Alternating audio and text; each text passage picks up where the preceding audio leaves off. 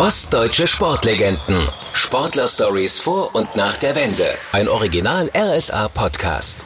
Wer meinen heutigen Gesprächspartner damals vorm Fernseher oder sogar als Zuschauer am Ring live miterlebt hat, der schwärmt immer noch von den großen Boxnächten der 90er Jahre. Meine Damen und Herren, in der blauen Ecke aus Frankfurt oder Deutschland, here is Axel Schul. In unserem neuen RSA-Podcast ist heute eins der bekanntesten Sportidole zu Gast. Genauer gesagt besucht Axel Schulz einen seiner Sponsoren in Leipzig. Und da treffen wir uns gerade. Hallo Axel Schulz. Ja, Tag zusammen. Ich freue mich sehr, dass das heute klappt, nur endlich mal. Ja, da freue ich mich auch sehr. Ich glaube, wir dürfen den Sponsor auch nennen, wenn wir schon hier sind. Ja, Und natürlich Auto.de. Also ist ein langjähriger Partner von mir und äh, macht einfach immer Spaß, hier in Leipzig zu sein. Und die Büroräume können wir jetzt um, äh, umnutzen sozusagen, Ja. dass wir hier sitzen. Umso besser. Wie war der Kontakt damals eigentlich entstanden? Äh, kennen den Chef schon sehr, sehr lange und irgendwann hat er mal gefragt, ob er eventuell mal meinen Cappy kaufen könnte. Und da habe ich gesagt, du, äh, müssen wir mal in Ruhe drüber nachdenken und drüber reden und drüber schlafen. Und so ist es dann entstanden, dass ich jetzt seit fünf Jahren dann schon Auto.de sozusagen auf meinen Cappy habe. Zum Cappy kommen wir dann auch später noch. Ja, Sie sind seit 17 Jahren in der Boxerrente, aber immer noch ein gefragter Mann, egal ob jetzt als Boxexperte bei Talkshows oder auch als Geschäftsmann. Welcher Job macht da eigentlich am meisten Spaß? Äh, du kannst ruhig du zu mir sagen. Also das ist, glaube ich, ein gern. angenehmer. Also von klar, der Seite her passt das schon. Äh, der, mir macht eigentlich alles Spaß. Also in meinem, in meinem Leben. Ich hatte wahnsinnig viel Glück gehabt, durch den Sport eben halt auch ein paar Leute kennenzulernen oder ich, äh, sozusagen, dass wir da zusammenkamen. Ja. Und mir macht alles Spaß. Also mir hat das äh, Quälen auf der Halle damals Spaß gemacht, als Boxer, Mhm. als aktiver Boxer. Das war immer in Ordnung, obwohl da auch manchmal Schmerzhafte waren natürlich im Ring, gerade im Training, was keiner gesehen hat. Man, Ja. man sieht ja doch bloß immer den Wettkampf und die Leistung, die da herauskommt, aber äh, unterschätzt wird dann, ja. total, wo sie sagen, ach, die zehn Runden kann ich auch noch machen, aber da, da tun mir schon die Schulter manchmal weh. Und heute unterwegs sein und ich sag mal, im Lebensmittelhandel bin ich ja auch unterwegs und mache meine eigenen Produkte und so weiter und äh, versuche die da auch an Mann und an die Frau zu kriegen. Ist auch nicht so einfach, aber es macht halt wahnsinnig viel Spaß. Egal, wo Sie auftauchen, die Leute mögen Sie. Liegt das vor allem an der guten Laune, die Sie mitbringen? Das weiß ich auch nicht, wir waren gerade beim Du schon. Also, Ah, ja, ja, ja. so äh, weiß ich nicht. Äh, das Leben ist ja viel zu schön, um da immer stressig und griesgrämig rumzulaufen. Also von der Seite her, äh, manche sagen, das passt gar nicht zum Boxer, weil ich so lustig bin, aber andersrum ist ja das normale Leben viel wertvoller als Mhm. nachher der Sport. Hast du die Fröhlichkeit, also diese Ausstrahlung von irgendjemandem in der Familie geerbt? Äh, Das weiß ich auch nicht so richtig, weil ich bin ja mit 13 Jahren von zu Hause schon ausgezogen, Ja. also auf eine Kinder- und Jugendsportschule gegangen. Meine Mama war dagegen, wollte das erst nicht und dann, ich wollte erst nach Berlin gehen und sie hat gesagt, oh nee, in so eine Assi-Stadt auf Deutsch gesagt, Berlin ist so groß, da lieber nicht, wenn dann Frankfurt oder so ein bisschen die Diegener. Und deswegen war der Kontakt, also mit meiner Mama war natürlich ein Kontakt immer da. Ja. Aber äh, schwierig, schwierig, weil es nicht jeden Tag war. Äh, Boxen und gute Laune scheinen ja auf den ersten Blick nicht unbedingt zusammenzupassen. Warum bist du ausgerechnet Boxer geworden? Äh, das war ein Zufall. Also ich äh, komme ja aus der ehemaligen DDR und da wurde ja der Sport komplett gefördert. Ich war als kleiner Junge erst beim Fußballspielen. Das fand ich wirklich zu doof, dass alle da gegen einen Ball schießen oder alle hinterherrennen und äh, nur ein Ball da war. Dann bin ich in die Leichtathletik gegangen. Das war doof, immer im Kreis zu rennen. Dann bin ich zum Schwimmtraining gegangen. Da war doof, immer gegen die Bande zu schwimmen. Und dann bin ich zum Boxtraining gegangen. Und ein Freund von mir, der war schon ein halbes Jahr, dreiviertel Jahr im Boxtraining. Und wir haben das erste Mal Handschuhe angefangen, angezogen. Da hat er auf meine Nase gekloppt. Und da habe ich gedacht, oh, das will ich auch können. Also so richtig so ist ja nach Regeln und so was alles. Und dadurch, äh, dass in der DDR das alles relativ gefördert wurde, war das für meine Mutter auch kein Problem, finanziell zu stemmen. Das waren vielleicht fünf Mark, mhm. was man damals bezahlt hat. Heutzutage ist es viel, viel teurer, eben halt Sport zu machen. Das muss man einfach leider sagen. Aber in der ehemaligen DDR konnte ich mich halt ausprobieren. Also wie gesagt, ich hatte drei andere Sportarten vorher gemacht, bevor ich dann zu der Sportart gekommen bin, die mir wirklich Spaß macht. Und das ist wirklich äh, damals total toll gewesen, dass das so gefördert wurde, dass das im Prinzip äh, meine Mutter auch sich leisten konnte. Also sie hat euch damals allein großgezogen oder? Sie hat uns mehr oder weniger alleine großgezogen und äh, ja, das war eine tolle Zeit. Also ich kann mich an keinen schlechten äh, Tag erinnern. Also als zehn oder elfjähriger hast du dann in Fürstenwalde mit dem Boxen angefangen, wenn ich das richtig gelesen habe. Drei Jahre später ging es dann schon zum Armeesportclub nach Frankfurt-Oder. Äh, was hattest du den jungen Trainingskameraden in Fürstenwalde voraus? Äh, nee, ich hatte gar nicht voraus. Ich glaube, ich nee. habe einfach nur gerne trainiert. Das war äh, das Haupt. Zum Anfang, wenn du anfängst, äh, Sport zu machen, dann ist es den halt immer die Woche oder alle, alle äh, 14 Tage. Und bei mir war das immer die Woche. Und dann äh, nach 14 Tagen wollte ich schon zweimal die Woche trainieren. Ich wollte immer mehr trainieren und habe dann auch gemerkt, dass ich immer besser werde, je mehr ich trainiere. Mhm. Und dementsprechend, mir hatte Training wahnsinnig viel Spaß gemacht. Also manche Einheiten fand ich nicht so schön, so wie Rennen und so was alles. Aber der Boxtraining und so, Mann gegen Mann, die Herausforderung fand ich immer toll. Und deswegen habe ich mich einfach darin gekniet und habe immer mehr trainiert wie die anderen, weil ich hatte auch nicht das, äh, ich sag mal, äh, das Talent, äh, um super Boxer zu sein. Aber ich habe viel gearbeitet. Woher kam der Ehrgeiz? Weiß ich nicht. Mir hat's einfach Spaß gemacht. Also es war einfach eine Freude. Ja. Und ich hatte auch mit Manfred Gerke und äh, Bernd Kriege äh, zwei gute, also ein Trainer und ein Übungsleiter. Und äh, der Übungsleiter war ehrenamtlich äh, unterwegs. Mhm. Und das war ein riesen, riesen Glück, dass äh, die mich so geführt haben. Also mit Spaß im Prinzip bei der Freude. Also das hat wahnsinnig viel Spaß gemacht, das Training. Also die habt, wie gesagt, auch Einheiten, wo ich gedacht habe, die wird sie lieber nicht machen. Also im Stadion rennen da äh, zehn Kilometer rum, weil wenn da da ein paar Mal im Kreis rennst, da kriegst du einen Drehwurm mehr oder weniger. Aber das gehörte mit dazu. Und äh, das war eben halt äh, die Kunst des Trainers, auch da mich zu motivieren oder äh, dass ich dabei bleibe. Und das hat, war wirklich toll von den beiden. Also wie gesagt, äh, haben sie toll gemacht. Du warst im Nachwuchs fünfmal hintereinander DDR-Meister in der jeweiligen Altersklasse. Äh, warst du da eher in Hau drauf als Jugendlicher oder doch auch schon jemand, der aufgepasst hat, dass er nicht so oft getroffen wird? Nee, ich habe schon aufgepasst, dass ich nicht so oft getroffen werde. Der Boxen mhm. ist so nicht so gesund, aber das wusste ich erst später.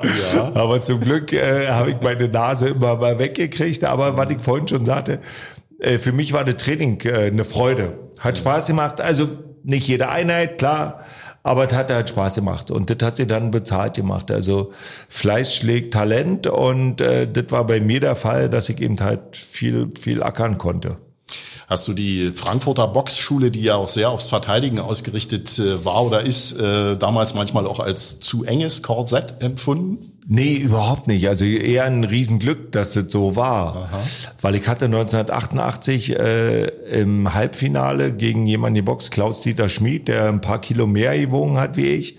DDR-Meisterschaft. DDR-Meisterschaft mhm. und äh, im Halbfinale und da hatte ich echt, da hatte ich echt zu kämpfen äh, mit den mit den äh, Klaus Dieter, weil der war, ich sag mal, gefühlt zehn Kilo schwerer wie ich und mehr Erfahrung gehabt.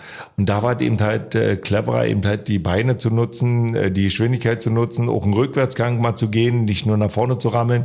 Die Kraft hat mir gefehlt. Also ich war noch nicht ein ausge ausgewachsener Schwergewichtler. Mhm. Klaus Dieter war da schon ein, ein richtiger Mann, sag ich mal. Und den habe ich dann nur durch die taktische Leistung besiegt. Und heute sind wir aber befreundet. Also ist komisch, wie das so manchmal spielt. Aber umso schöner dann, ja. ja. wenn sich zwei, die sich im Ring prügeln sozusagen, dann auch noch möglichst lange. Ja, prügeln ist ja immer so ein falsches Wort, weil ja. wir, wir kämpfen ja nach Regeln. Ja, also richtig. jeder will natürlich immer gewinnen, aber äh, einer kann nur gewinnen. Leider ist es so im Boxen.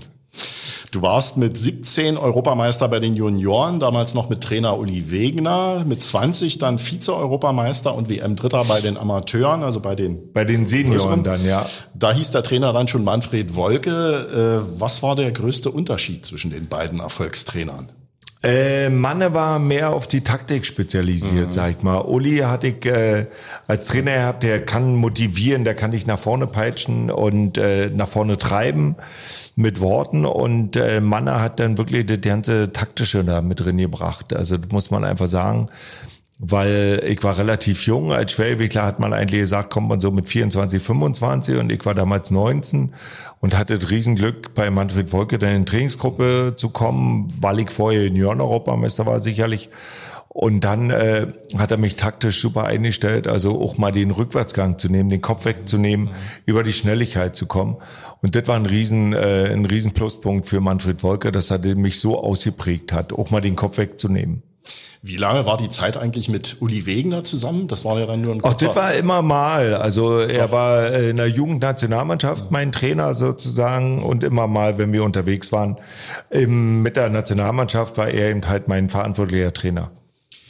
Genau an deinem 21. Geburtstag, da ist in Berlin die Mauer gefallen. Stimmt ja. es, dass der Mauerfall eigentlich deine Geburtstagsparty gesprengt hat? Komplett gesprengt. Ich hatte die Vorbereitung, ich hatte damals schon eine Wohnung gehabt und äh, war ein bisschen einkaufen, also ein bisschen Bier. So eine harten Getränke gab es als Sportler überhaupt nicht bei mir oder generell nicht. Und, äh, und dann habe ich gedacht, Mann, da kommt ja kaum einer. Also zwei, drei kam. Und dann irgendwann haben wir mitgekriegt, dass die Grenze geöffnet wurde in Berlin und natürlich alle, äh, meine Kumpels sind dann mit dem Zug nach Berlin gefahren. Und wir haben aber noch zu Hause gesessen. Nächsten Tag haben wir dann trainiert. Und dann bin ich irgendwann eine Woche später, glaube ich, das erste Mal nach West-Berlin gefahren. Also dann nachgeholt und ja, dann vielleicht. Und die 100 Mark noch abgeholt, die gab's ja auch noch. Geld, genau. Ja. Na klar. Du warst Ende der 80er dann ins Schwergewicht aufgestiegen. Wusstest du nach der Wende dann schon ziemlich schnell, dass du Profi werden willst? Nee, überhaupt nicht. Also das war eher ein Zufall. Ich war bei Manfred Wolke in der Trainingsgruppe und dann war das so, dass, äh, dass in der Zeitung dann stand, oh, irgendwie, irgendwann Henry Maske, der in meiner Trainingsgruppe war, äh, hat ein Angebot als Profi zu boxen. Mhm. Wir hatten da gar kein Gefühl für. Also weder, weder Henry Maske noch äh, Manfred Wolke noch Icke wir waren zu viert in der Trainingsgruppe, also vier Sportler und, und unser Trainer eben halt. Und wir hatten dann alle vier mal drüber gesprochen, wie es wäre, als äh, Profi eben halt zu boxen, weil trainieren machen ja alle. Also wenn man gerne trainiert, dann kann man sich auch quälen. Und so ist dann die Entscheidung gefallen. Also zwei von uns haben es nicht gemacht und zwei haben es gemacht. Also Henry und ich sind dann Profi geworden. Und wir wussten gar nicht, was auf uns zukommt. Aber ich hatte in der Hinterhalt ja noch einen Plan B. Ich hatte eine äh, abgeschlossene Berufsausbildung als Mechaniker ja. und habe gedacht, okay, wenn es mit einem Profisport, weil man konnte ja nicht mehr zurückwechseln ins Amateurlager. Wenn es mit dem Profisport nicht wird, gehe ich halt arbeiten wie alle meiner, meine Kumpels auch. Und was hättest du dann gemacht beruflich? Also jetzt als Mechaniker, Mechaniker hätte ich gearbeitet. Also keine Ahnung, du, wer mich da genommen hätte in der Firma. Aber ja. auf jeden Fall das war das erstmal so der Plan B, mhm. weil äh, wie gesagt, wir wussten gar nicht, was passiert. Also ich hatte ein Angebot gehabt als Amateur in Leverkusen für die äh, für die Staffel zu boxen und hätte da 6000 Mark im Monat gekriegt ein Auto und die Wohnung umsonst. Und äh, ich habe mich aber trotzdem dagegen entschieden, wo alle gesagt haben, äh, der ist ein bisschen doof. Also ich bin ein bisschen doof und habe bei Manfred Volke sozusagen Wilfried Sauerland dann unterschrieben für 2000 Mark ein Auto und die Wohnung habe ich selber bezahlt in Frankfurt oder. Und da mal gesagt, Mann, du verschenkst ja mehr oder wen, je, weniger jeden Monat 4000 Mark. Aber ich habe gesagt, du, ich probiere das einfach als Profi und ich wollte unbedingt bei Manfred Volke bleiben. Und das war auch dann später, was sich rausgestellt hat, ein Glücksfall. Äh, das war dann möglicherweise auch der Ausschlag. Äh, Frankfurt oder in, einer vertrauten Umgebung bleiben können oder und der Trainer natürlich noch dazu. Sonst wäre es dann vielleicht doch anders gelaufen? Ich weiß es nicht. Wir hatten ja mit äh, Wilfried Sauerland dann alle unterschrieben oder bei Wilfried Sauerland unterschrieben, also Henry und, und Manfred Wolke und ich. Mhm. Und dann war ja auch Stand in, in Raum dann irgendwann, dass wir nach Köln mal wechseln oder so. Aber wir haben gesagt, Warum sollen wir die gewohnte Umgebung verlassen? Wir wussten, was wir haben. Äh, wir konnten an der Oder in Ruhe rennen. Also da hat uns keiner gestört. Wir hatten eine Trainingshalle, die alle Bedingungen erfüllte zum damaligen Zeitpunkt und haben gesagt, sind die besten Bedingungen. Also wir, wir sind, haben keine Ablenkung, wir haben keine großen Diskotheken. Du hast äh, deine Kumpels, die du schon immer hattest, auch äh, die wissen, wie der Leistungssport funktioniert, also dass du nicht jeden Abend irgendwo saufen gehen kannst oder oder weggehen kannst. Also von der Seite her war das auf dem auf dem Dorf mehr oder weniger Frankfurt oder bezeichne ich mal als Dorf, war das optimal, weil wir hatten kurze Wege zum Training. Ich habe fünf Minuten mit dem Auto gebraucht, dass ich in der Halle war. Bei uns war das immer so eine halbe Stunde vorher schon in der Halle sein, umziehen in Ruhe und dann fertig sein und nicht so eine Hetze, dass man sagt, ich komme auf den letzten Drücker und ziehe mich um und bin schon fertig vom Ankommen gehetzt, sondern das Training war ja unser Beruf. Und deswegen haben wir dem alles untergeordnet. Das heißt auch, äh, da gab es nicht Diskotheken gehen irgendwie äh, jeden Tag oder was auch immer. Ja. Aber eine Freundin hat vielleicht doch auch schon eine Rolle gespielt, die auch mit in Frankfurt gelebt hat. Ja, soweit gab's glaube ich schon mal. so zwischendurch. Hier hört glaube ich dazu zum Ausgleich. Auch nicht ganz unwichtig, Ja. ja klar. Äh, Wäre denn die Profikarriere ohne Manfred Wolke überhaupt möglich gewesen? Äh, möglich wäre sicherlich die Profikarriere gewesen ohne Manfred Wolke, aber ich weiß jetzt gar nicht, ob ich sie gemacht hätte. Also das muss ich sagen, ich habe äh, bei Manne so viel gelernt und gerade in, in Bezug auf Verteidigung, ich habe ja nachher dann irgendwann 1995 gegen äh, George Foreman geboxt und George Foreman hatte 15 Kilo, 16 Kilo mehr gehabt an Gewicht und an Erfahrung mehr. Auch deutlich und Manfred, ja, und Manfred äh, hatte mich wirklich komplett super eingestellt, dass ich die ersten Runden versuche eben halt die Distanz zu halten, aus dem Rückwärtsgang zu boxen und später eben halt äh, mit den Treffern ringehe und ich glaube, das war die absolut richtige Taktik, weil wenn du im Schwergewicht bist, das ist ja bei uns, bei den Profis Schwergewicht ab, damals war das 86 Kilo, alles was drüber ist, ist Schwergewicht. Das heißt, äh, George Foreman hat damals 120 Kilo gewogen. Und wenn du da eine fängst, dann kannst du schon mal schnell K.O. gehen, äh, so wie Mike Mura davor gegen George Foreman K.O. gegangen ist, als George dann Weltmeister wurde. Und da musstest du eben aufpassen. Und da hat mit mich Manfred Wolke absolut perfekt eingestellt und generell betreut in der ganzen Profiphase. Zum Kampf George Foreman kommen wir nachher gleich noch. Äh, Das war ja ohnehin eigentlich ja das zentrale Ereignis, eigentlich auch in deiner Biografie, kann man fast sagen. Äh, Zu DDR-Zeiten sind die Boxfans ja mitten in der Nacht aufgestanden, um Muhammad Ali kämpfen zu sehen. War das für dich auch so das größte Idol?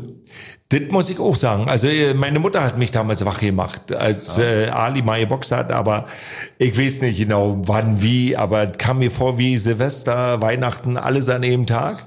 Wenn du so wach bleiben durftest, beziehungsweise wurdest wach gemacht, weil Boxen war. Diese Zeit. Und äh, das war als Kind, da war ich sechs, sieben Jahre alt. Also das war einfach was Besonderes. Aber ich wusste selbst noch nicht, dass ich irgendwann mal äh, selbst Boxer werden würde oder so. Vielleicht hat es ein bisschen was äh, beigetragen dazu, dass das Boxen so faszinierend ist. Äh, Der Kampf George Foreman schon angesprochen, ja, das hättest du sicherlich auch nie ahnen können, dass es mal so kommen würde. George Foreman, eine Legende im Ring, äh, selber gegen Ali im Ring gestanden, auch um die WM boxen können. Ähm, ja, es war damals offenbar so, George Foreman hat einen leichten Gegner gesucht, ne? Ja, ja, der hat einen leichten Gegner gesucht und das war, er ist Weltmeister geworden gegen Mike Mura in der zehnten Runde durch K.O. und hat dann die Möglichkeit gehabt, eine freiwillige Titelverteidigung zu machen. Das Problem war aber, also er musste unter den ersten zwölf der Weltrangliste aussuchen und ich war Nummer 15 zum damaligen Zeitpunkt und dann äh, ist, sind da ein paar Gelder geflossen, Ja, die hätten vielleicht gar nicht Geschichte. fließen dürfen äh, mit Bestechung und was auch immer im, im Profisport, dass ich dann auf einmal über Nacht Nummer 12 war in der Weltrangliste und er den vermeintlich schlechtesten Gegner sich rausrufen oder schwächsten Gegner sich raussuchen durfte. Und so konnte ich dann gegen George Foreman boxen. Aber viel lustiger war die Geschichte oder lustiger. Äh, Wilfried Sauerland, mein damaliger Manager, rief mich an. Wir hatten eigentlich ein ganz gutes Verhältnis. Er hat mich angerufen und hat gesagt, Axel, äh, du hättest die Möglichkeit, um die Weltmeisterschaft gegen George Foreman zu boxen. Und ich, ja, nein, auf keinen Fall. Weil war einfach eine Legende für mich. Also der, der, klar war er 46 Jahre alt oder damals 45 und dann zum Kampfverlauf 46, aber das war einfach ja gigantisch vom vom Ruf her, vom Namen her. Und hab das erstmal abgelehnt. Da hat Wilfried gesagt, ja, lass mal, wir müssen uns nicht gleich entscheiden, äh, rede mal erstmal mit deinem Trainer. Dann habe ich mit Manfred Wolke eben halt äh, gesessen. Wir haben Videos geguckt von George Foreman, mhm. von seinem aktuellen Kampf damals gegen Mike Moore und so was. Und äh, Manfred hatte mich dann super eingestellt, hat gesagt, guck mal, du bist jünger, also 20 Jahre jünger, okay. beweglicher, schneller und du müsstest es eigentlich schaffen und wollen wir die Chance nutzen. Und so kam das dann. Also Manne hat mich da auch ein bisschen überredet. Hm. Also es hat nicht allzu lange gedauert, bis du dann auch selber so weit warst, zu sagen, ich mach das jetzt. Naja, aber es war schon eine Überwindung, nee, wisse. Mhm. Und dann kam noch ein riesen, äh, sag mal, äh, ein riesen Schub hinterher. Das heißt, wir mussten noch Presse, Pressekonferenzen machen in Amerika, um den Kampf publik zu machen. Und wir sind dann rübergeflogen, äh, zuerst nach New York, von New York nach äh, LA, von LA nach Las Vegas, von Las Vegas, ach, weiß ich, was, jedenfalls war so eine Städte, Städtereise von, weiß ich, wie viele Pressekonferenzen. Und auf der ersten Pressekonferenz, ich konnte ja damals gar kein Englisch. Woher da bin ich hin, äh, wirklich, und habe gedacht, ach du Scheiße. Also ich, George Foreman ist ja in, in seinem Nebenberuf oder jetzt auch Laienprediger. Mhm. Er ist ja sehr gläubig und jetzt ging die Pressekonferenz los und der hat erzählt und erzählt und erzählt. Und ich habe gedacht, ach du Scheiße, der haut da bestimmt auf die Fresse. Und dann habe ich im, im Deutsch gesprochen, mein Manager hat übersetzt und wie ich was. Und ich bin nach Hause ja, also ins Hotelzimmer und habe gedacht, auch warum hast du den Kampf angenommen? Ah. Das war äh, bestimmt total. Das war bestimmt eine schlechte Entscheidung. Und dann sind wir nächsten Tag nach Atlanta, nee Atlantic City, glaube ich, gefahren. Also das ist dann von New York nicht ganz so weit weg mhm. mit dem Auto rüber. Und dann war die nächste Pressekonferenz und die Pressekonferenz lief wieder eins zu eins, also so wie die erste auch. Und da habe ich so gedacht, ach naja, komm, wenn er so äh, das gleiche erzählt oder wie ich was, dann äh, ist es doch, da muss ich es durchs Boxen machen und so. Und so kam dann die Zuversicht und dann sind wir irgendwann nach zehn Tagen, als wir so durch Amerika getungelt waren, war je, die Pressekonferenz waren immer gleich, so mehr oder weniger. Und dann sind wir nach Hause gegangen und ich habe mich ins Training gestürzt wie ein, wie ein Bekloppter und habe versucht, mehr zu trainieren, obwohl es schwer war, äh, mehr noch zu trainieren, was wir damals schon gemacht haben. Aber ich habe mich da komplett drin gehangen und habe gesagt, den Kampf willst du gewinnen.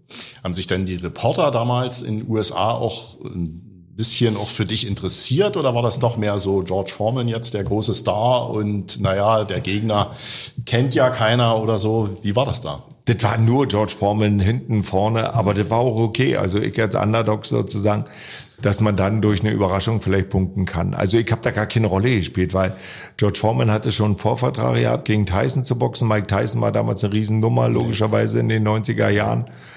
Und da waren schon die Vorverträge gefertigt und das war dann nur eine Formsache, dass man, wenn man Weltmeister wird, erstmal eine freiwillige Titelverteidigung machen kann, um Geld zu verdienen. Mhm. Das war Icke, die freiwillige Titelverteidigung und dann eben halt die Pflichtverteidigung machen und da war George Foreman gegen äh, Mike Tyson. Und da war man sich so sicher, dass Mike Tyson dann gewinnen wird, wahrscheinlich gegen George Foreman. Deswegen war das so, so eine Durchgangsstation nur. Und äh, ja, für mich war das aber das Größte überhaupt. Es hat wahrscheinlich dann, äh, wenn man sich auch gerade so als Außenseiter fühlt, hat es dich noch mehr angespornt, vermutlich. Äh, da war natürlich auch ein großer Druck. Also, weil die meisten haben auch äh, hier in Deutschland gesagt, warum hast du das gemacht? Warum gehst du dahin? Du, der, der haut dich aus den Schuhe. George Foreman hat eine K.O.-Quote von 80 Prozent gehabt. Also, und äh, das heißt, jeder, jeder äh, Sigwart-Gegner ist K.O. gegangen bei ihm. Aber für mich war es eine riesen Herausforderung und hat mich motiviert. Wann hast du denn im Ring gespürt oder ab wann, dass du gegen Formen sogar gewinnen kannst? Äh, das kann ich so ja nicht sagen, weil da war immer natürlich der Druck da, dass du nochmal K.O. gehen kannst. Also der konnte dich hier in der, 11. Runde, 12. Runde noch K.O. schlagen. Der hat so viel Kraft gehabt. Aber für mich waren die ersten Runden ganz, ganz wichtig, auch aus dem Rückwärtsgang zu boxen. Und so im Nachhinein habe ich dann irgendwann gemerkt, den packst du heute. Also äh, in den späteren Runden dann irgendwo, und das Publikum ist ja dann auch mitgegangen, es waren ja doch auch eine ganze Reihe deutsche Fans mit am Das Ring. war toll, dass viele Freunde von mir auch da waren aus Frankfurt oder und generell ganz viele Deutsche waren, glaube ich, im MGM 3000 Deutsche. Also ich hatte nicht eigentlich eingestellt, dass alle mich ausbuhen, wenn ich da komme. Aber da waren wirklich äh, ein paar tausend Deutsche eben da halt Fans und die haben mich ganz schön nach vorne getrieben. Ein Glück. Ja? Du hättest Formen K.O. schlagen müssen, um Weltmeister werden zu können in Las Vegas. Äh, wie bist du denn unmittelbar nach dem Kampf mit der Niederlage klargekommen? Äh, die habe ich gar nicht so realisiert, realisiert weil ah. die Niederlage war eben halt, ich habe für mich war, ich hatte gute Treffer gesetzt und das wurde aber auch hart getroffen, das muss ich auch sagen. Aber das war halt in Ordnung. Das war ein Kampf und ich hatte mich als Sieger gefühlt, aber die Punktrichter entscheiden nun mal. Und da bist du dann eben halt außen vor und musst das akzeptieren. Kannst ja da nicht im Regen eine Welle machen. Und dann bin ich danach ein Bier trinken gegangen und nächsten Tag ist mir das erst so bewusst geworden. Oder am Abend bin ich noch mit dem Taxi äh, zu Freunden gefahren, die haben im anderen Hotel geschlafen. Und ich dachte, ich bin in ein Taxi gestiegen und habe dann gesagt, wo ich hin will. Und der Taxifahrer hat mich immer im Spiegel so beobachtet. Da ich gedacht, der entführt mich in so einer Stadt wie Las Vegas. Und dann hat er mich irgendwo, hat er mich irgendwo ab, also einem Hotel, wo ich hin wollte, abgesetzt und hat gesagt, du, ich muss heute nicht bezahlen, weil ich wurde gerade betrogen um die Weltmeisterschaft. Habe ich gesagt, was? Das wisst der, also so. Und dann nächsten Tag habe ich ein Interview gegeben mit Johannes Bekerner. Ja. Und er hatte dann gesagt, Mann, du wurdest hier betrogen um die Weltmeisterschaft. Und da wurde es mir erst so ein bisschen bewusster. Aber unmittelbar nach dem Kampf war ich zu kaputt, zu ausgepowert. Äh, man, oder bei mir war das immer so, dass ich die Treffer mehr äh, bewertet habe, die getroffen wurde, als die ich ausgeteilt habe. Mhm. Und äh, als Johannes dann, Johannes B. Kerner dann sagte, du wurdest hier betrogen und so, da habe ich dann gedacht, naja, vielleicht habe ich doch einen guten Kampf gemacht. Das war ganz sicher der Fall. Waren denn die Niederlage und das Fehlurteil dann trotzdem sowas wie ein Geschenk für dich? Nee, überhaupt nicht. Nee. Mann, also sowas gibt's nicht, weil mhm. als Boxer willst du gewinnen ja. und unbedingt gewinnen. Mhm. Das war kein Geschenk. Also ich wäre lieber Weltmeister gegen alten Mann geworden, hätten sowieso alle wieder negativ gesagt. Aber ich wäre Weltmeister geworden. Mhm. Also das, äh, nee, weil so ein, so ein Kampf ja. machst du wahrscheinlich bloß eben am Leben, so mehr oder weniger. Ja. Also bei mir jedenfalls mit, mein, mit meiner Leistung. Und äh, wäre ich lieber geworden. Im Nachgang war es ja dann so, dass der Weltverband, die IBF, dann entschieden hat, Formen muss nochmal antreten, weil es ein Fehlurteil war. Äh, und äh, ja, das hat ja dann auch irgendwo äh, sicherlich auch bei dir irgendwas ausgelöst. Jetzt kriegst du doch nochmal die Chance. Äh, oder war schon relativ schnell klar, naja, gegen Foreman wirst du wahrscheinlich sowieso nicht mehr boxen? Nee, das war nicht klar. Äh, George Foreman hat dann gesagt, irgendwie gegen den bekloppten Deutschen boxe ich nicht nochmal und lege lieber den Titel nieder. Ja. Äh, und dann äh, hatte ich äh, oder mitgekriegt, dass äh, François Botha eben halt die Nummer eins dann war, gegen den ich boxen sollte. Und habe gedacht, oh ja, das äh, glaube ich ist machbar. Mhm. Äh, das war ja dann, ging ja dann relativ schnell innerhalb eines Jahres, war ja dieses halbes Jahr, der Kampf gegen Franz Botha war ja dann Anfang Dezember, glaube ich, genau. ja, 95. Ähm, ja, viele haben damals gebracht, gedacht, du brauchst den Weltmeistergürtel eigentlich nur abholen. Äh, stimmt der Eindruck, also wenn man den Kampf auch noch im Nachgang mal sieht, dass also die Erwartungshaltung dich auch im Kopf irgendwo blockiert hat im Ring? Nee, gar nicht. Also nee. das eher nicht. Äh, ich wusste, dass Arbeit ist Arbeit. Also du kommst da in die Weltrangliste, gerade im Schwergewicht nicht einfach so, wenn du, wenn du nichts drauf hast. Also er kann schon boxen und er konnte schon boxen. Aber wir haben einfach nicht zusammengepasst. Das ist ein absoluter Stinker. Der war der schlimmste Gegner, einer der schlimmsten Gegner überhaupt, weil der hat eine Nase für Boxen. Wir haben nicht zusammengepasst. Mhm. Das kam kein ordentlicher Stand, äh, Kampf zustande, weil er immer den Schritt wieder weg war, mich sehr provoziert hat, ich fest war. Also das war, äh, das war jetzt keiner der schönsten Kämpfe von mir, aber da ich mich auch nicht so unbedingt als Verlierer gefühlt. Mhm.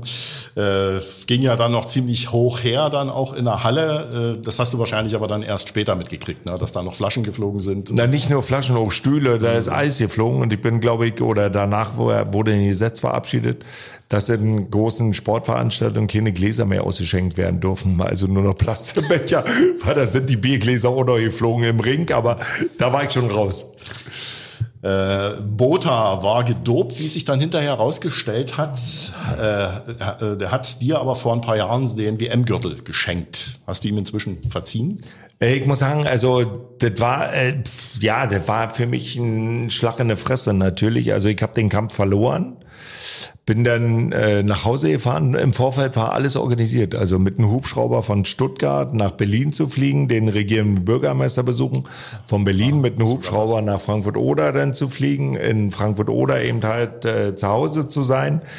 Und dann kam alles ganz anders. Sonntagmorgen, da war kein Hubschrauber, da war keiner, ich hatte ja kein Auto bei. Und dann habe ich noch einen Bekannten angerufen, beziehungsweise einen Freund angerufen und habe gesagt, kannst du mich mit nach Hause nehmen? Weil da war auch kein Trainer, der mich hätte mit nach Hause fahren können oder wer auch immer. Und dann bin ich mit Freunden nach Hause gefahren, bin dann wirklich zu Hause am Boden zerstört gewesen, mehr oder weniger. Hab dann äh, meine Verträge mal durchgelesen, mit dem Taschenrechner da gesessen und habe gesagt, hörst du jetzt auf mit Boxen oder boxst du weiter? Also für mich ist eine Welt zusammengebrochen. Und dann habe ich die Verträge durchgeguckt und habe gesehen, die Sponsoren zahlen weiter, wenn ich halt äh, weiter boxe. Wenn ich jetzt aufhöre mit Boxen, ist Schluss. Beruflich war natürlich, ich war sechs Jahre aus meinem Beruf als Mechaniker raus, wäre das auch schwer gewesen und gerade mit dem, mit den Vorerlebnissen, vorher gegen Form in die Box um die Weltmeisterschaft, ich habe ja vorher schon zweimal um die Europameisterschaft geboxt, Ja. immer verloren, immer unentschieden geboxt, also das waren ja auch alles äh, schon Kämpfe, die im Fernsehen liefen und dann als Mechaniker da wieder aufzulaufen, war auch schwierig. Also habe ich gesagt, okay, jetzt boxst du erstmal weiter und guckst, äh, wie es weitergeht. Und dann äh, kam ich zur Halle, da hat aber auch keiner mehr mit mir gesprochen, weder mein Trainer, weder mein Manager hat angerufen, noch sonst irgendeiner. Also hart. drei andere äh, Bekannte, sag ich jetzt mal, haben angerufen haben gesagt, Mann, Axel, ist da ja, hast einen Kampf verloren. Scheiße, ja, du bist ja trotzdem ein guter Typ, so ungefähr. Und zum Glück Freunde von uns aus Frankfurt-Oder, also von mir aus Frankfurt-Oder, haben gesagt, du komm, wir gehen heute Abend was trinken, kommst du mit? Und ich so, oh nee, gerade verloren. Haben sie gesagt, ist doch scheiße, ja, war doch nur ein Boxkampf. Die haben mich dann mitgenommen. Und dann äh, war das wirklich ganz komisch. Dann kam ich auf der Halle und mein Trainer, der hat, äh, ich sag mal, vier, fünf Tage gar nicht mit mir gesprochen.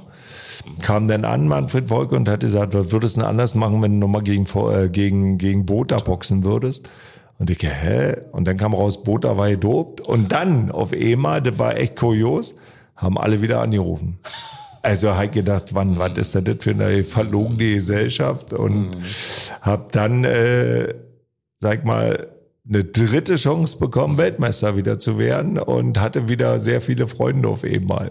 Das war komisch, aber für das Leben auch Erfahrung. wichtig. Oh ja. ja. für das Leben war eine Erfahrung, aber auch eine harte Erfahrung. Wenn du so fallen gelassen wirst, obwohl das nur Sport ist, klar.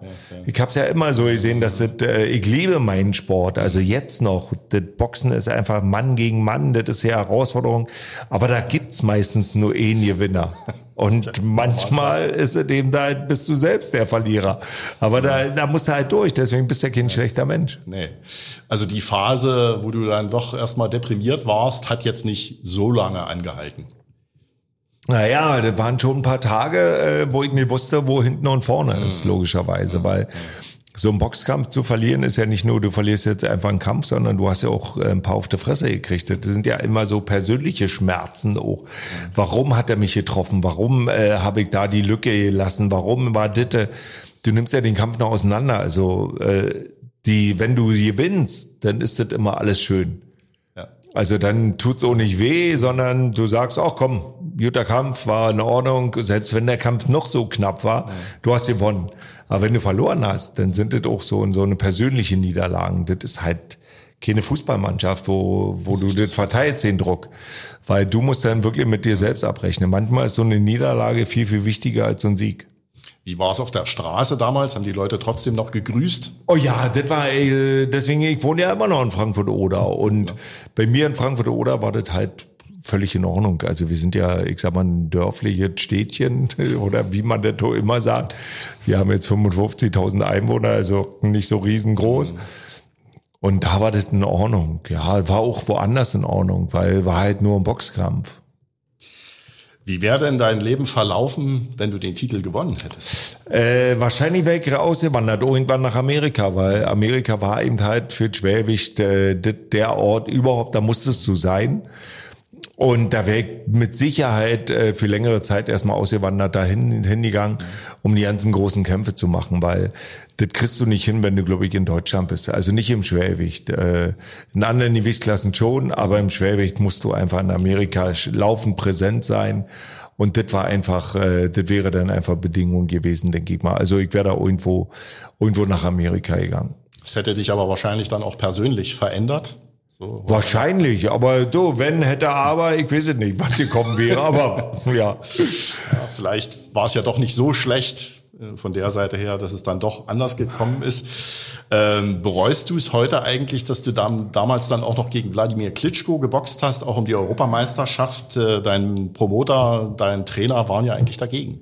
Ja, aber ich brauchte für mich eine Entscheidung in meinem Kopf. Also ich hatte vorher, ich sag mal, äh, zweimal schon um die Europameisterschaft geboxt, einmal verloren, einmal unentschieden, dann dreimal um die Weltmeisterschaft, äh, dreimal verloren oder ein, ein Kampf war ohne Wertung, aber zweimal verloren.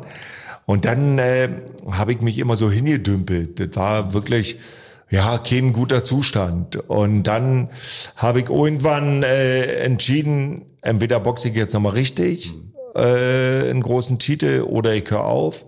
Und da war eben Wladimir Klitschko, der hatte gerade verloren gehabt gegen Rospyriti, K.O. in der zwölften ja. Runde. Mhm. Da habe ich gesagt, komm, jetzt ist der an so einem Punkt, dass er an sich zweifelt, also boxe ich äh, Wladimir jetzt. Mhm. Und hab mir also sozusagen, hatte da Angebot gehabt, gegen Wladimir zu boxen. Alle haben abgesagt, abge oder abgeraten, ob das Wilfried Sauerland war, ob das RTL jetzt unser Heimsender damals mhm. war oder Manfred Volke. Und ich habe gesagt, ich will aber, ich will einfach für mich jetzt eine Entscheidung haben vom Kopf. Entweder ich gewinne gegen Wladimir oder ich verliere. Wenn ich verliere, höre ich auf. Und so war dann die Entscheidung gefallen und wir haben dann den Kampf gemacht in Köln. Und für, für mich war es in Ordnung. Also Wladimir hat wirklich den Kampf dominiert ab der ersten Runde. Das war wirklich ein Klassenunterschied. Also der hat eine harte Linke gehabt. Ja. Ja, leider in dem Moment. Ja, aber ja, das gehört im Sport dazu. Aber für mich war dann auch so eine Niederlage, aus der ich auch lernen konnte, dass ich in den Ring nicht mehr hingehöre, eigentlich. Hm. War dann aber doch noch nicht ganz Schluss. Vielleicht vorher noch äh, in den 90er Jahren. Das Fernsehen hat ja irgendwo das Boxen auch groß gemacht. Bis dahin war ja Profiboxen in Deutschland immer auch so ein bisschen verrufen. Wie war das dann eigentlich so plötzlich dann so großes Publikum auch äh, hinter sich zu haben? Ach, das war genial. Also RTL kam ja dann 1992 und hat den Boxsport in ein anderes Licht wieder gehoben. Also total interessant gemacht, äh, hip gemacht mit allen Promis in Anführungsstrichen, die dann an Ring saßen. Und das war einfach eine tolle Zeit, das muss man sagen.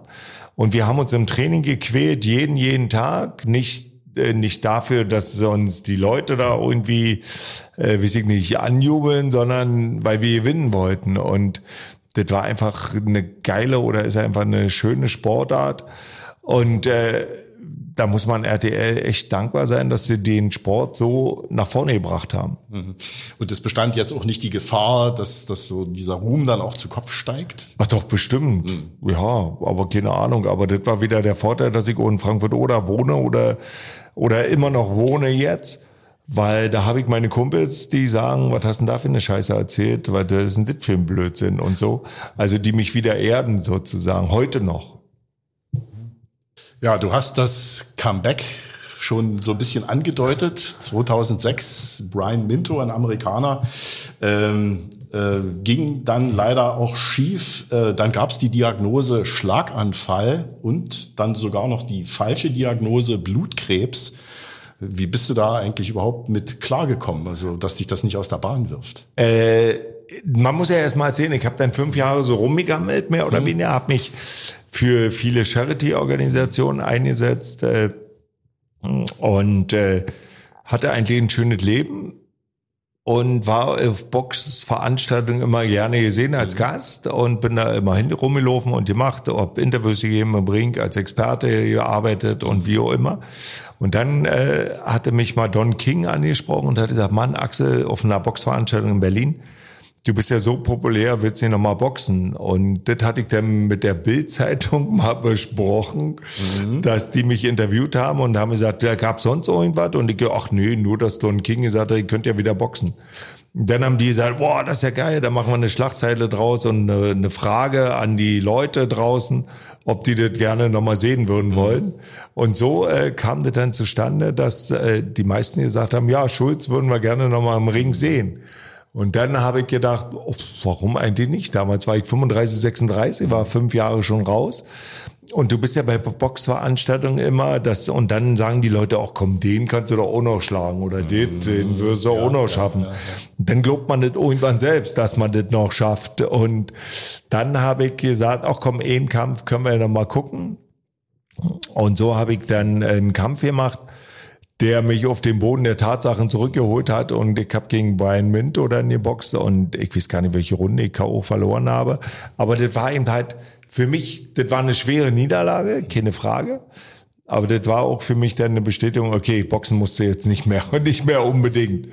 Und dann kam kurz danach die, äh, sag ich mal, ich war zu Hause, mir wurde schwindelig, mir wurde ein bisschen übel und weiß ich was. Da habe ich einen Kumpel angerufen, der hat mich gleich ins Krankenhaus gebracht und da wurde eben halt ein Schlaganfall diagnostiziert. Das war dadurch, dass mein Gehirn oder mein Kopf so Schläge bekommen Ja. hat, war da ein Blutgerinnsel eben halt drin. Und das musste eben halt behandelt werden. Und da habe ich wahnsinnig viel Glück gehabt, dass da eben keine bleibenden Schäden entstanden sind. Und ich dann aber jetzt weiß, also Boxen ist wirklich endgültig vorbei. Und wie kam das dann eigentlich zustande mit dieser falschen Diagnose dann Blutkrebs? Ach, keine Bei einem Ahnung. anderen Arzt oder? Keine Ahnung, das, äh, alles verdrängt. Ich glaube, sowas äh, mit, da braucht man sich nicht mit beschäftigen. Okay, alles klar. Ja, du bist eigentlich ja praktisch nie ohne dein legendäres Basecap äh, zu sehen, auch heute nicht, klar. Äh, setzt du das eigentlich nur zum Schlafen ab? nee, weiß ich auch nicht. Das, das war, da habe ich eine lustige Geschichte dazu. Das war 1992. Als ich das erste Mal um die Europameisterschaft gekämpft habe äh, bei RTL, das war der aller, allererste Kampf, Boxkampf überhaupt bei RTL. Das war Henry Akindwande. Ne? Genau, Damals. kam jemand äh, von so einer Vermarktungsagentur und sagte, könntest du nicht auch so ein Basecap aufsetzen? Nach dem Kampf, vor dem Kampf? Und ich, nee, auf keinen Fall. Ich habe noch schöne Haare gehabt. Ich sah damals aus wie bei Rocky hier, Dolph Lundgren, also der, der Widersacher von Rocky. Und äh, Drago. Und da habe ich gesagt, nee, ich setz kein Basecap auf. Und da hat der, der Vermarkter gesagt, du kriegst ja auch Geld dafür. Und ich, ach so, für sowas kriegt man Geld. Na dann, ja, dann könnte ich mir das mal überlegen. Und das ist mein Markenzeichen geworden. Und ich bin so dankbar, dass ich das gemacht habe damals. Weil ich fühle mich wahnsinnig, wahnsinnig wohl mit Cappy. Ich trage das super gerne. Und äh, wenn ich's mal abnehme, fehlt mir auch was. Also ist mittlerweile ja schon, weiß ich, wie viele Jahre habe ich so ein Cappy jetzt auf. Und das gehört einfach zu mir. Du hast ja die großen Titelkämpfe oder eben dann vier von fünf als Profi verloren, bist aber trotzdem der beliebteste Boxer seit Max Schmeling. Oh Gott, ja. Hat, schreibt der Spiegel äh, vor Jahren. Ähm, ja, vermutlich wäre es dir andersrum, aber auch nicht unbedingt lieber, oder? Doch, auf jeden Fall. Ich hätte lieber gewonnen. Natürlich. Also gerade wenn du im Ring stehst, willst du gewinnen. Und das wäre schon, äh, ja, Highlight gewesen. Also mich hat jetzt nicht interessiert, äh, dass ich der zweite deutsche Schwergewichtsweltmeister nach Max Schmeling geworden wäre, weil ich hatte große Glück, Max Schmeling auch mal selbst kennenzulernen und war bei ihm zu Hause. Das war für mich ein angenehmer Opi, sag ich mal, aber mehr wusste ich jetzt auch nicht von ihm. Also, aber äh, dass ich dann der Zweite gerade mal gewesen wäre, heute haben wir ja auch noch keinen. Also gibt ja nur Max Schmelingen als deutschen Schwergewichtsweltmeister. Das äh, war mir gar nicht so bewusst, aber das wäre ich natürlich lieber gern geworden, Weltmeister. Dafür habe ich ja auch trainiert. Jeden Tag hart trainiert. Also sechs Tage die Woche, wenn das so immer war. Und na klar, hätte ich lieber gewonnen, so einen Titelkampf. Du hast zwei Töchter, wenn ich das richtig mitgekriegt habe. Die sind beide auch sportlich aktiv. Ne? Auch glaube zufällig sogar in den Sportarten, die du selber mal betrieben hast. Ja, die große äh, hat geschwommen, hat jetzt aber ihre Karriere beendet mit 17 Jahren. Also war bei den deutschen Meisterschaften erfolgreich, Medaillen geholt und so was alles. Und dann irgendwann, irgendwann ist eben halt auch Schluss. Und die Kleine spielt Handball und das macht ihr wahnsinnig, wahnsinnig viel Spaß. Und äh, mir war nur wie- äh, immer wichtig, dass meine Kinder Sport machen, weil durch Sport lernt man Regeln kennen, lernt sich disziplinieren und äh, ist im Team eben halt, hat, äh, sag ich mal, überall Kontakte hin und das war mir wichtig, dass meine Kinder das auch haben. Also du kannst da schon auch immer mal noch ein paar Tipps mitgeben, dann jetzt gerade Nee, auf den- nee, meine Kinder lassen die von mir nicht mehr sagen. Oh. Die sagen, Papa, das war eine andere Zeit. Das ist wirklich manchmal herrlich, wenn du so, wenn du so redest, dann sagen sie, ja, du früher, natürlich. Also nee, das hat sich schon geändert. Also, das ist schon manchmal lustig, so eine Diskussion zu Hause. Ja, interessant zu hören. Hätte ich jetzt auch nicht gedacht. aber- Doch, aber das, sind halt Mädels, ne? Und sagen, Mann, Papa, du warst Einzelsportler und weiß ich was. Äh, Die wissen, also ist schon manchmal komisch so, wenn sie, wenn sie mitkommen und ich muss Autogramme geben und so, weil das kennen sie ja gar nicht. Also da war ich ja, da war die ja noch nicht mal geboren sozusagen. Also das ist dann schon komisch. Aber so äh, über Sport so richtig zu reden, ist immer schwierig, weil Ja, das ist halt eine andere Zeit. Also du bist aber trotzdem immer noch hin und wieder in der Handballhalle oder dann eben auch in der Schwimmhalle gewesen. Ja, das, ja, das macht schon immer noch Spaß, dann zuzugucken. Jo, dann läuten wir die Schlussrunde ein. Oh, oh, das hört sich ja gefährlich an. Da geht's um Ostprodukte. Ja, Was mag oder mochte Axel Schulz lieber? Joker oder Fetzer?